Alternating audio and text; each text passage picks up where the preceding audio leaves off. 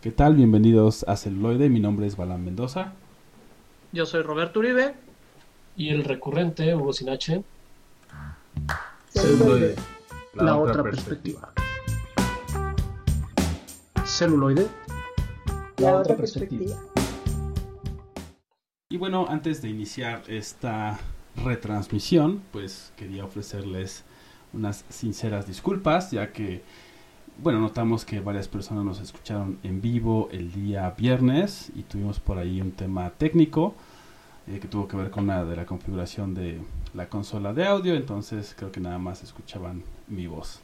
Entonces, por lo mismo les ofrezco disculpa, así como a, ustedes oyentes, también les pedí disculpa a nuestros colaboradores, el señor Roberto Uribe y el señor Hugo Briones.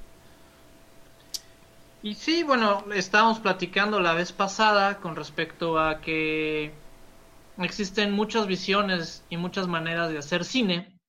Y ahora nosotros como equipo hicimos otro trabajo editorial y cada quien trajo un director que, le gusta. Sí es. Eh, y que, bueno, creemos que, tiene, que, tiene, un tanto de impacto ¿no? en, en el cine. Yo, porque igual me puede gustar el, director que, dirige a Omar Chaparro y Marta Higareda, pero... puede pasar, puede pasar. pero no tiene la misma repercusión, ¿no? No, todos pisan igual, como dicen por ahí. Sí, así es. Entonces, pues tenemos tres países, o sea, tenemos España, México y Australia. Así es. Y no se preocupen, tenemos prácticamente el mismo guion del viernes, entonces basta de chorizo y vamos con la maciza. El director que yo les vengo a presentar, para que todos lo, lo conozcan, es Alex de la Iglesia.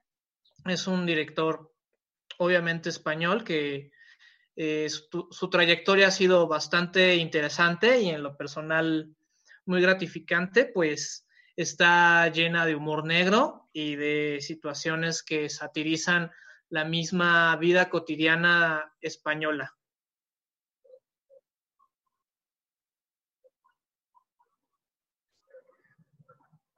Sí, justamente eso. Eh, no sé si hay algún fallo técnico, ¿no? No, no, no. Adelante, ah. adelante. y bueno, la obra que les vengo a presentar ahorita se llama El Día de la Bestia, eh, que es de 1995. Es su segundo o tercer trabajo, no recuerdo muy bien, pero habla acerca de los momentos finales de la humanidad, justamente las navidades, donde se predice que va a venir el anticristo. Entonces, aquí de una forma muy, muy particular de él.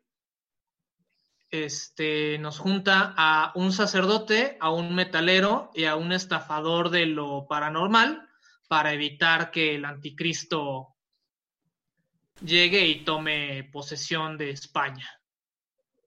Sí, y que tiene por ahí como mucho eh, humor negro, ¿no? Tiene muchas situaciones eh, muy cómicas, pero también muy, muy oscuras y también como eh, una especie de crítica ¿no? a ciertas cosas o ciertas actividades que suceden precisamente en España, ¿no? sí, algunos aspectos sociales o bastante aspectos sociales que a pesar del tiempo, porque ya es viejita, ya tiene creo que como 25 años la película, este, la pueden ver y, sigue teniendo temáticas muy actuales, ¿no? Entonces, lo cual nos refleja que socialmente igual y no hemos avanzado tanto, pero si están dispuestos a, a entrarle, digamos, a la ficción, se van a reír mucho, puesto que el humor que maneja a lo largo de toda su filmografía, y esta yo creo que es su, su mejor obra, ya que ganó las las palmas de oro, ahí este, el premio Goya. Y fue un, un, golpe para el cine español, ¿no? Realmente marcó una tendencia de cómo hacer cine español, que este, a diferencia de nuestro cine, en general, ahí sí se puede hablar de una industria, ya que ellos tienen más o menos como entre 15 y 12 films al mes que compiten con, con los filmes extranjeros. A diferencia de aquí, que tenemos uno o dos que compiten contra 12 filmes extranjeros, entonces vale la pena entrar a, a la filmografía española. También hay otros ejemplos este, bastante padres. En un momento hablaré de, de, otro, igual de Alex de la Iglesia, pero por el momento los dejamos con algo del Día de la Bestia y regresamos con más celuloide, la otra perspectiva.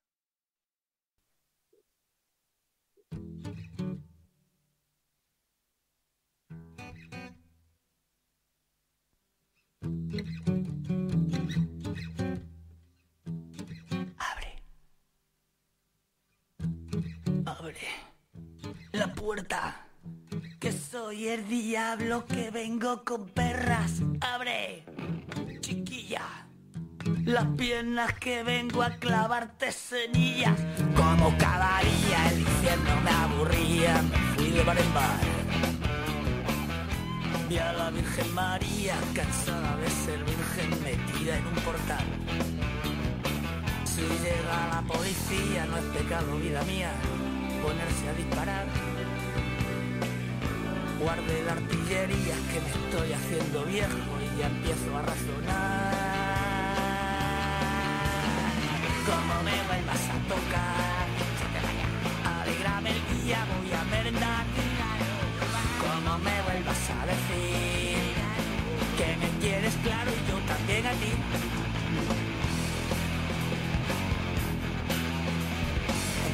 Casa es particular. Cuando llueve se moja como los demás. Las rejas de mis patios son las de la barbacoa. Soy un pobre diablillo, tengo azufre. Estoy hambriento por tu pata de conejo. Eh, colega, ¿te apetece una paella? ¿Para qué, para qué va a ser? Va a ser una matanza de gambas y almejitas, de silvia y de carnero. Ya llega el olor, meto la cabeza y hay más que hablar. Ya llega el olor, meto la cabeza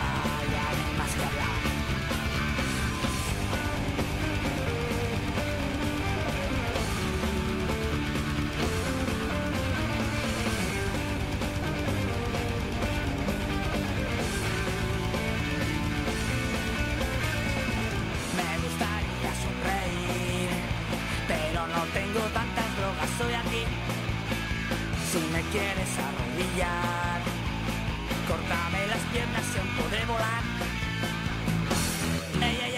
Tío, que me tienes harto, que yo me como a 10 por una pata, que tú no sabes con quién te juega los cuartos. Conmigo, tranquilo. Soy un hombre bueno en todos los sentidos. Pero es que como cada día en el infierno me aburría, me vine a marear. Vi a la Virgen María cansada de ser virgen metiendo en un portal. Si llega la policía no es pecado, vida mía, ponerse a disparar. Saqué la artillería y me falló la puntería y le metí al dueño del bar. Como me vuelvas a tocar, alegrame el día, voy a merendar. Como me vuelvas a decir que me quieres claro y yo también a ti.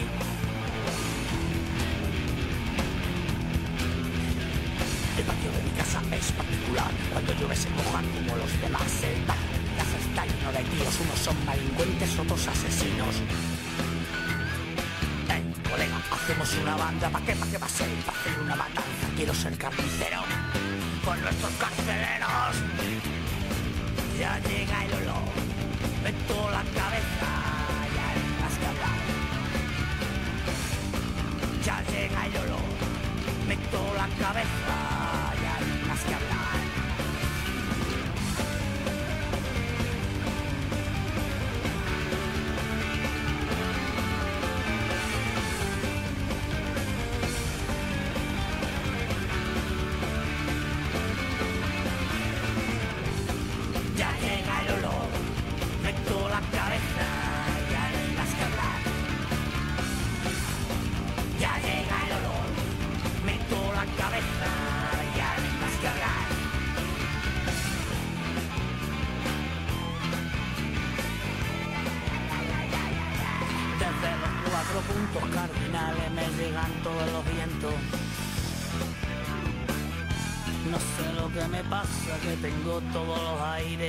En el cuerpo.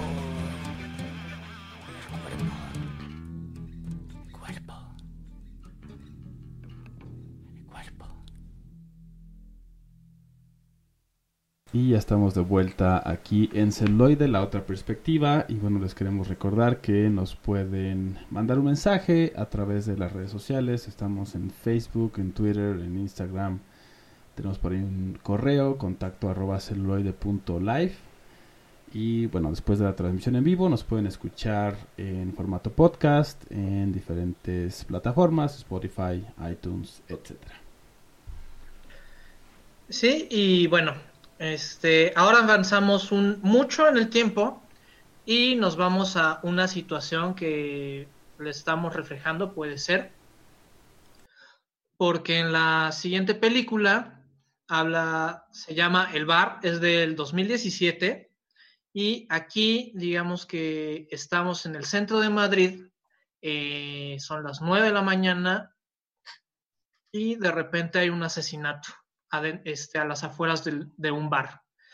Y entonces aquí no, lo que hace este Alex es poner distintas representantes de la sociedad española encerrados en ese bar en el cual no pueden salir ya que existe un peligro de muerte. Entonces podemos ver los distintos conflictos de, de, esta sociedad, ya que tenemos, digamos, el empresario, tenemos al niño, tenemos este al pequeño comerciante, tenemos al, al gran este ¿cómo se dice?, al gran financiero de Wall Street, tenemos a la familia típica. Entonces tenemos estos ar arquetipos de, españoles encerrados en un bar donde se supone que uno de ellos puede ser el asesino. Entonces cada uno empieza a exponer sus pecados y nos damos cuenta de que no es tanta la casualidad de que se encuentren juntos en este espacio que hay motivos ulteriores, ¿no? O al menos misteriosos que, que, no se conocen en un principio, ¿no? Exactamente. Y esto es algo que a lo largo de sus películas hace mucho.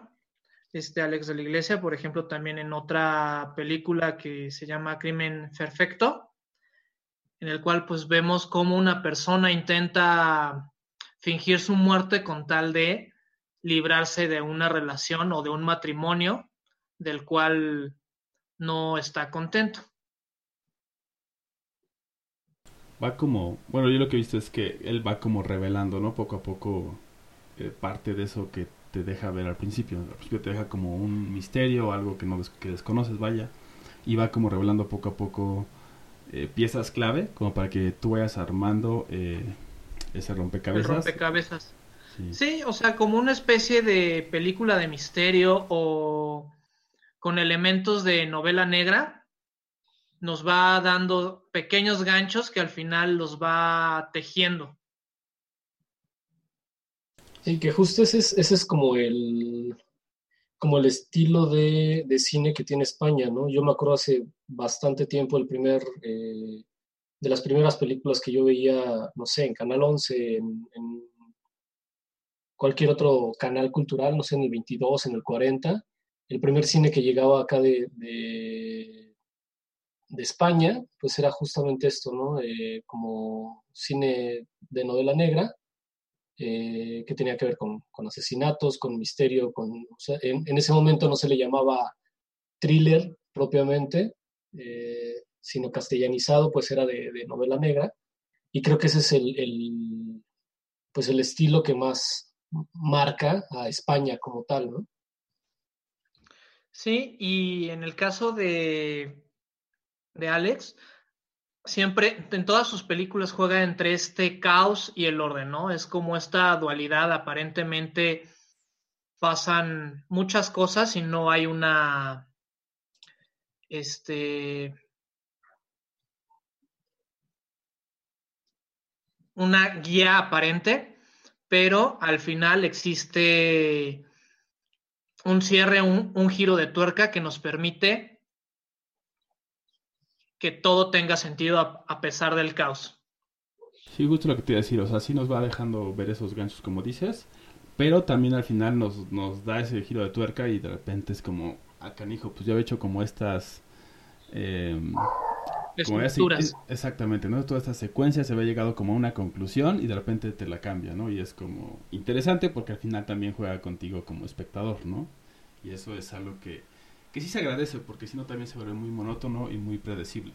El cine de suspenso, el cine de misterio, eh, si es predecible pues pierde como su encanto, ¿no? Sí. Y bueno, ahora vamos con algo de la banda sonora de El Bar y regresamos con otro autor. Nos movemos de país y regresamos con más celuloide. La otra perspectiva.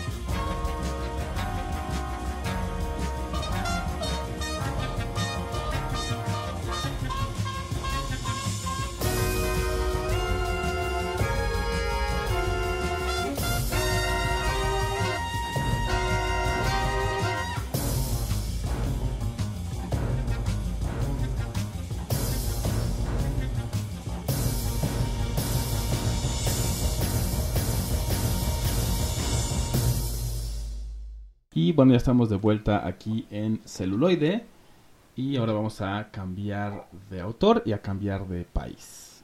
Eh, de España con Alex de la Iglesia. Ahora vamos a las lejanas tierras de Australia con Baz Luhrmann.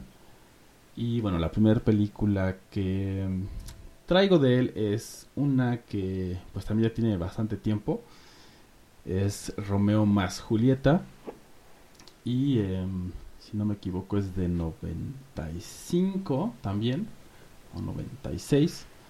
Y bueno, en esta eh, como reinterpretación de la obra de Shakespeare, pues hace, hace muy partícipe como esa visión eh, que tiene del mundo, ¿no? De hacer esos sincretismos eh, de tiempos pasados con tiempos más modernos y aquí en esta película de Romeo más Julieta o Romeo y Julieta eh, pues justamente hace eso no es una obra que siempre se ha llevado como al, al teatro, al cine, obviamente este, respetando esa parte de pues las espadas y, de esa contemporaneidad que tiene o de ese tiempo en, el que está representada. Sin embargo, Baz Luhrmann no lo hace así, decide hacer algo un poco más fresco y, y, por ejemplo incluye armas, ¿no? Armas de fuego y que además les pone como un toque porque las hace como las espadas eran en ese entonces, ¿no? O sea, de repente algunas eh, familias más bien adineradas les ponían nombres o les hacían grabados especiales y esto lo traslada también Lurman a las armas de fuego, ¿no? Los em, algunos de los personajes tienen armas que tienen su nombre o que tienen el, eh, ciertos grabados muy interesantes, ¿no?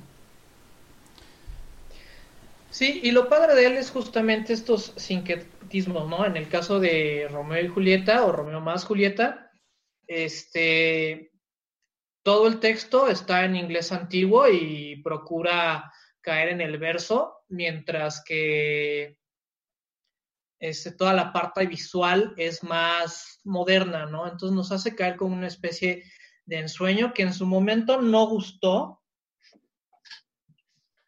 y tuvo bastantes críticas con respecto a, esta manera de visualizar sus obras, ¿no? Pero en otros casos, por ejemplo, en, en Moulin Rouge, yo creo que ahí es un acierto, porque tanto tuvo a este Iwan McGregor como a Nicole Kidman. Y aparte de que se vio la química entre ellos, en Romeo más Julieta creo que también el casting es acertado porque Leonardo DiCaprio venía de, ser el chico bonito o estabas en esta etapa de ser el chico bonito. Y esta actriz, ah, se me fue el nombre. Claire Danes. Claire Danes también era como el el estatus de, belleza joven. Sí, exactamente. Y que creo que eso es algo que explota mucho, ¿no? El tema de la, de la química entre las, los actores y las actrices. Y, también creo que en ese momento su forma de dirigir era distinta, o sea, era demasiado nueva y creo que no estábamos tan acostumbrados en general. Por eso recibió como tantas críticas. Ya después como lo fue haciendo pues con sus demás películas, como dices, por ejemplo, Mulan Rouge, ¿no? Y ya después la, siguiente que vamos a ver. Eh, creo que la aceptación fue mayor, porque ya conocemos como ese, ese tipo de cine o esa visión particular que tiene él de hacer las cosas, ¿no? y aparte es un director que no es muy prolífero en cierto sentido, pero que escoge puntualmente sus trabajos. Sí, justo eh, en, la, en la locución original eh, habíamos hablado, o al menos yo había eh, metido como dos temáticas aquí. Una de ellas era precisamente el cómo una, persona que no ha tenido como una trayectoria vasta dentro del cine podía lograr ¿no? el, poder elegir sus proyectos. ¿no? Y justo ponía el ejemplo de este Danny Boyle, que de repente nos entregó como muy buenas películas y dijo, ¿sabes qué? Quiero hacer 127 horas, eh, que es, no tiene mucho que ver con, con, el tipo de cine que venía dirigiendo, más, más que nada se entiende, o yo lo entendería como un capricho, ¿no? Entonces es, es raro de repente encontrarse con este tipo de, de directores, ¿no? Que, eligen, eh, y lo mencionaba Balam, con, con pincitas sus, sus trabajos, eh, pero que a la vez no tenía como mucho trabajo pre, ¿no? O sea, que, que fundamentara o que cimentara eh, que pues iba a ser un, un éxito. ¿no? Y el otro, el otro punto que comentábamos también era eh, la, diferencia de dirección hacia, hacia actores pues fetiche, ¿no? O sea que, por ejemplo, cómo se ve dirigido Leonardo DiCaprio eh, por este Bass, ¿no? Y cómo se ve, y cómo se ve incluso la, la evolución eh, en cómo lo dirige, por ejemplo, Quentin Tarantino, ¿no? Sí, sí, sí. Sí, justo ese es como un, muy buen punto, ¿no? De cómo era diferente persona, personaje, interpretación, eh, siendo dirigido por Baz Luhrmann, por Quentin Tarantino, por Martin Scorsese, ¿no? También, o sea, como todos estos grandes directores. Y pues habla más bien también de, de dos cosas, ¿no? Una, los directores cómo lo van dirigiendo y lo que le exigen, y dos, pues también la capacidad histrónica de Leonardo, ¿no? Al final del día también. Y bueno, para aumentarle más su realismo a la película de Romeo plus Julieta o Romeo más Julieta, este, si ustedes no lo saben, gran parte de la película se filmó en México. Una es, por ejemplo, la parte de la iglesia, este, es muy conocida aquí en la Colonia del Valle, que se le conoce como la, la Virgen del Tránsito, porque parece que está dirigiendo justamente División del Norte y Amores. Así es. Así es, y de hecho también Boca del Río, por ahí me parece, Veracruz, eh, también fue una de las locaciones. El 80% de, el, de la filmación fue en, en, México, lo cual es bastante interesante, ¿no? Y bueno, este, los dejamos con algo de Romeo plus Julieta y regresamos con más celuloide. La otra perspectiva.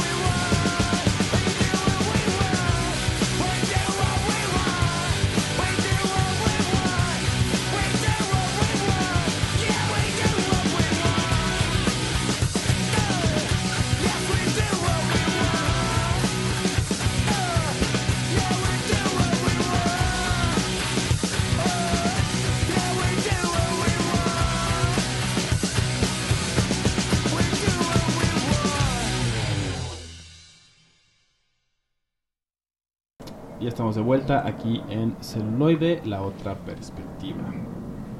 Y bueno, ah, ahora vamos a hablar de otro trabajo de Baz Luhrmann y que también usa justamente a Leonardo DiCaprio y es el Gran Gatsby o The Great Gatsby donde también eh, hablando de esta visión que hace em, de sincretismos, de una visión donde toma también eh, un autor eh, o se basa basa su historia en una obra escrita, en este caso de Scott Fitzgerald. Em, de nuevo utiliza mucho este, este recurso de combinar lo pasado con lo presente o con lo moderno más bien y darle ahí un giro, ¿no? Eh, se puede ver, por ejemplo, justamente cuando están como conduciendo los coches a toda velocidad y siempre me da mucha risa esa escena porque pues, a toda velocidad en ese entonces era como 40 kilómetros por hora, ¿no? Entonces su, persecución que se ve así súper dinámica, rápida, etcétera, realmente es para los estándares modernos pues lento, ¿no? Sin embargo, por eh, cómo, cómo se acerca a las tomas, cómo hace las secuencias, eh, se ve como si fueran realmente muy rápido, ¿no? Y siempre utiliza como mucho este, este, este tipo de, de combinaciones. Y pues bueno, aquí este, él regresa con un gran acierto después de, en mi opinión, un fracaso que fue Australia, donde tenía una falla de ritmo, tenía, no había química entre, entre Nicole Kidman y Hugh Jackman, a pesar de que no sé, o sea, en lo personal. A pesar de que son australianos.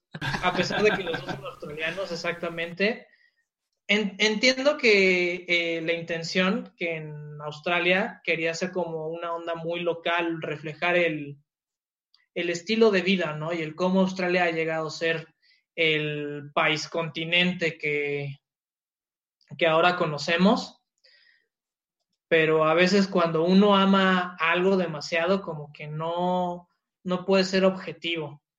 Y el caso contrario, aquí en el Gran Gatsby, creo que cada escena es precisa, eh, cada canción entra en el momento en el que tiene que entrar y es una muy buena adaptación.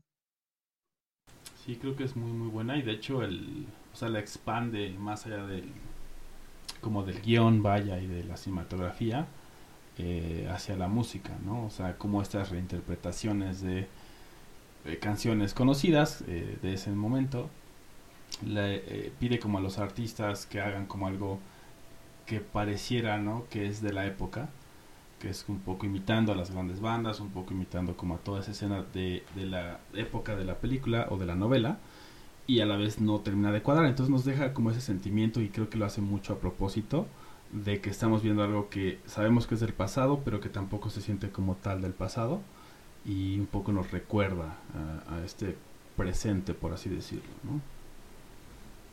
Y justo como dato, también este, aquí, aquí hace lo que mencionabas, a mí, vaya, me, me rememora lo que es la magia del cine, ¿no? Como por, por un simple hecho de, de editar, de tener un movimiento de cámara, ¿no? Todo, este, todo puede parecer más rápido, todo pues puede parecer una cosa totalmente eh, diferente. Y esto, digo, se solamente se los doy como, como dato. Eh, eh, a mí me parece que de eso trata y haciéndole comercial a, una, una, de las cadenas de cine de aquí en México, pues esa es la, la magia del cine. ¿no? Igual a, los, a los escuchas les, les recomiendo buscar por ejemplo, las, la diferencia de, eh, de edición y de, ritmo que tienen las películas de Búsqueda Implacable, me parece, de Liam Neeson, comparándolas con este. Ay, con John Wick, con el tipo de edición que tiene John Wick. Eh, y bueno, ahí se podrán dar cuenta de, cómo el, movimiento de cámara y la velocidad y la, edición, ¿no? Es lo que de repente da el del feeling de, algo mucho más rápido, de algo que ni siquiera existe a veces, ¿no? Claro, y bueno, usted como escritor norteamericano, Fitzgerald, yo creo que es algo complicado de, de traducir y de llevar a la, a la pantalla, y en este caso creo que la adaptación es bastante buena. Sí se separa un poco de, de la novela como tal, pero aquí creo que es un acierto, porque al fin y al cabo este, el director genera un lenguaje nuevo que aporta y nos permite como acercarnos a esta época de los 20 y del jazz que a veces ha evolucionado tanto, ¿no? Y que nos ha dado variantes como el rock y ahora este, también ya va por otros lados el jazz, pero en este momento yo creo que sí nos la hace más cercana, ¿no? Toda esta onda de las big bands y todos los movimientos que pasa con el Gran Gatsby. Sí es, y, también eh, creo que, que, por eso eligió, ¿no? Y, al final hemos hablado de las adaptaciones, ¿no? En otras ocasiones, que no es fácil trasladar de un... Eh, de una arte o de una práctica, una profesión distinta hacia el cine. Eh, no es fácil, por ejemplo, como dices, ¿no? De, de esta novela de, de, Fitzgerald, que está muy cargada de diálogo y que al final el eh, Bass la, la, resuelve con la voz en off, ¿no? Eh, que lo está contando el, el, personaje principal y con eso descarga mucho del diálogo cuando es necesario, ¿no? Y lo demás deja que la, las escenas y los diálogos entre los personajes eh, cuenten el resto. Entonces creo que, en ese sentido sí fue como muy muy bueno el, el approach que, que, tuvo, ¿no? Y bueno, ahora los dejamos con algo del de Great Gatsby y nuestro avión regresa a México con el siguiente director, pero eso lo sabrán después del corte, aquí en celuloide, la otra perspectiva.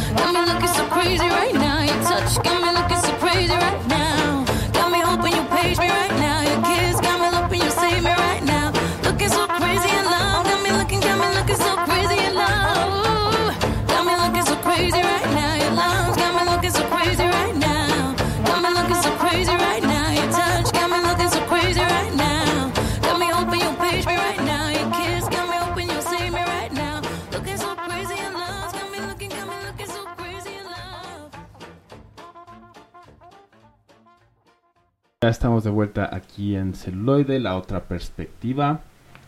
Y bueno, ahora como bien dijo Borre, estamos de regreso en México con un autor que es que tenemos como el fan número 25 aquí en Celuloide, el señor Hugo Sinache. El fan número 25. Bueno, el, número 2, güey, está bien. Sí, seguramente habrá, habrá quien, quien estime más al señor don Carlos Reigadas. Eh, hay gente que lo estime menos. Sí, sí muchísimo menos. Eh, digo, para, poder entender un poquito del cine de Carlos Reigadas, les recomiendo que eh, tengan una almohada al lado para que se puedan dormir a gusto en cuanto les pegue el sueño.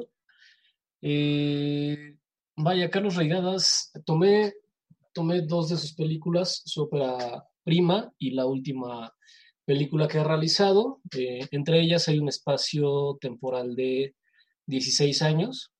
¿sí? Eh, la primera película que él realizó eh, se llama Japón.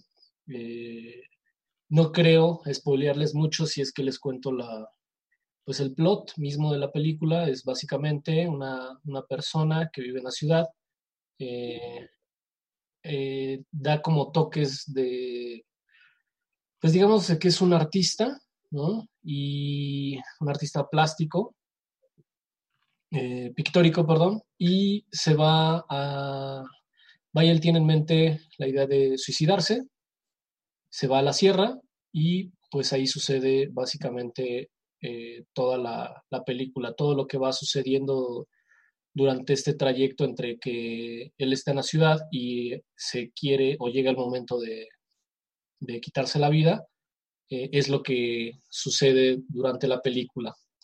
Eh, Regadas es precisamente, como decía el buen Borre, un, personaje del cual se habla mucho, sobre todo porque hay, hay muchas personas que dicen que es un genio y el mismo número de personas dicen que pues es una, una persona poco técnica, eh, muy, muy falto de, técnica en el, momento de, realizar. Eh, pero bueno, eh, en Japón, por ejemplo, podemos ver, no la, no la falta de técnica, pero sí podemos ver que, es, un, que es un abogado, ¿no? O sea, que Carlos Reigadas, pues estudió abogacía, estuvo haciendo un máster en, Europa y justo allá se, se, junta con unos cuates y dice, vamos a hacer cine y se ve, ¿no? O sea, se ve claramente en, pues, en la falta de algunos aspectos eh, técnicos. Que no son erróneos, pero sí este, falta de algunos aspectos técnicos en, su ópera prima, lo que nos denota que pues es un, es un abogado, ¿no? No es propiamente una persona estudiada dentro del cine. Bueno, que tampoco está, eh, o sea, vaya, tampoco está tan mal, porque también hay personas que sí se han, han tenido una formación eh, cinematográfica, vaya, y aún así hacen cada cosa que dices, bueno, ¿no? Y o sea, al final, no, no porque conozcas todo eso, quiere decir que va a salir como ese producto. Es más probable, ciertamente, pero vaya, así como el cine es uno de esos, eh, de esas profesiones que de repente tienen como cabida para muchas personas de diversas índoles y de diversas formaciones, ¿no? Sí, y bueno, algo interesante con Reigadas, yo creo que, y, es un mérito o un fallo, según como lo quieran ver, es el uso del tiempo, ¿no? O sea, para aquellos que disfrutan del cine contemplativo, Reigadas es su hombre, porque justamente a él le gusta plasmar los ambientes, ¿no? Y que ya sea en una periférica o en un este, medium shot o en un dolly, o sea, siempre busca que nos empapemos del ambiente. Entonces eso nos hace recordar a veces un poco los principios del cine ruso, donde son tiros muy largos. Este, una escena nos puede llevar a tomar 15, 10 minutos y dramáticamente no ha pasado prácticamente mucho. Pero en cuanto a contemplación y en cuanto a reflexión, es a donde nos quiere llevar. Sí, justo eh, eso es lo que él menciona, Carlos Regadas, es lo que menciona en la mayoría de sus entrevistas, o sea, cuando le, le preguntan, oye, aquí qué quisiste decir, ¿no? Pues básicamente no quise decir nada, ¿no? Eh, le, le deja, o sea, ese es, ese es su, digamos, su eslogan, le dejo mucho, mucho espacio al espectador, ¿no? Le da mucho espacio a, a la interpretación de quien está viendo su cine. Y en ese sentido, me parece que el, el cine de Regadas es uno de los más artísticos. ¿no? Comentábamos la ocasión pasada que el, pues el arte, a final de cuentas, no tiene, una, no tiene una meta per se o no debería de tener una meta. Eh, y el cine, pues actualmente sí tiene una meta, ¿no? Que es eh, el fin o está realizado con el fin de entretener. Eh, me parece Carlos Regadas una, uno de los directores que, que no hace sus películas eh, con un fin específico más que el de la mera expresión, ¿no? En ese sentido se me hace como un cine muy, muy artístico o, el más apegado a, algo artístico que pueda, que pueda existir. También a mí me viene ahorita a la mente eh, justo con estas como secuencias, ¿no? Que decían los dos. Eh, lentas o el ritmo lento y las secuencias largas. Que también puede ser, o sea, algo planeado, vaya, que de repente no, eh, por lo que estaba viendo de las críticas, decía, ¿no? Como se ve también que no sabe mucho de cinematografía y todo esto porque sus, sus tomas son muy largas, sus escenas son así, etcétera, ¿no? Pero no necesariamente ese es el, el caso, vaya, porque me acordé ahorita justamente de, de Tarantino, ¿no? En eh, The Hateful Eight, justamente él lo dice también, ¿no? La escena principal es larguísima, es tediosa, es la nieve, o sea, realmente no está sucediendo nada. Y la puse ahí precisamente para que entraras en el contexto de los personajes. Entonces también es, eh, es interesante eh, poner esto en contexto precisamente porque si uno se acerca, por ejemplo, a Reigadas y, lee los comentarios o las críticas de Google, puede tener como como spoilear su propia eh, interacción con esta obra, ¿no? Y, y, un poco hacerla hacia un lado o hacia otro, ¿no? Si dicen es que es un genio, lo vas a ver, ah, es que es un genio. Y si es que es muy malo, entonces lo vas a ver como muy malo. Y a veces es más bien verlo como tú lo verías sin, eh, sin digamos... Eh, ¿Prejuicios? Sin, sin, prejuicios, sí, de nadie más y, y ver qué es lo que te mueve de, de, su obra o si no te mueve nada y entonces decir regreso a él o ya no regreso a él, ¿no?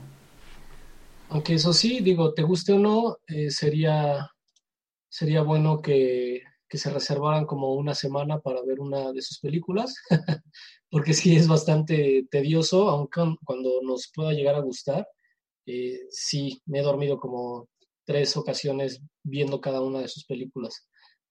La vez por episodios, ¿no? Como, sí. como The Irishman. Como The Irishman, justamente. No, pero bueno, también no vamos sí. a comparar sí, no. el irlandés con regadas, ¿no? O sea, creo que hay niveles y hay, y hay maneras. Creo que toqué una fibra. Entonces, antes de, antes de que suceda algo más, vamos con algo del soundtrack de Japón. Y regresamos aquí en celuloide. La otra perspectiva. Gracias.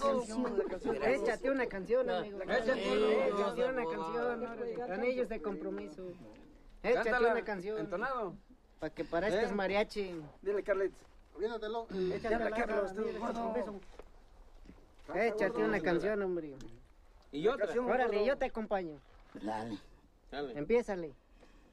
Anillo de boda que puse tus dedos. Yo ya me voy.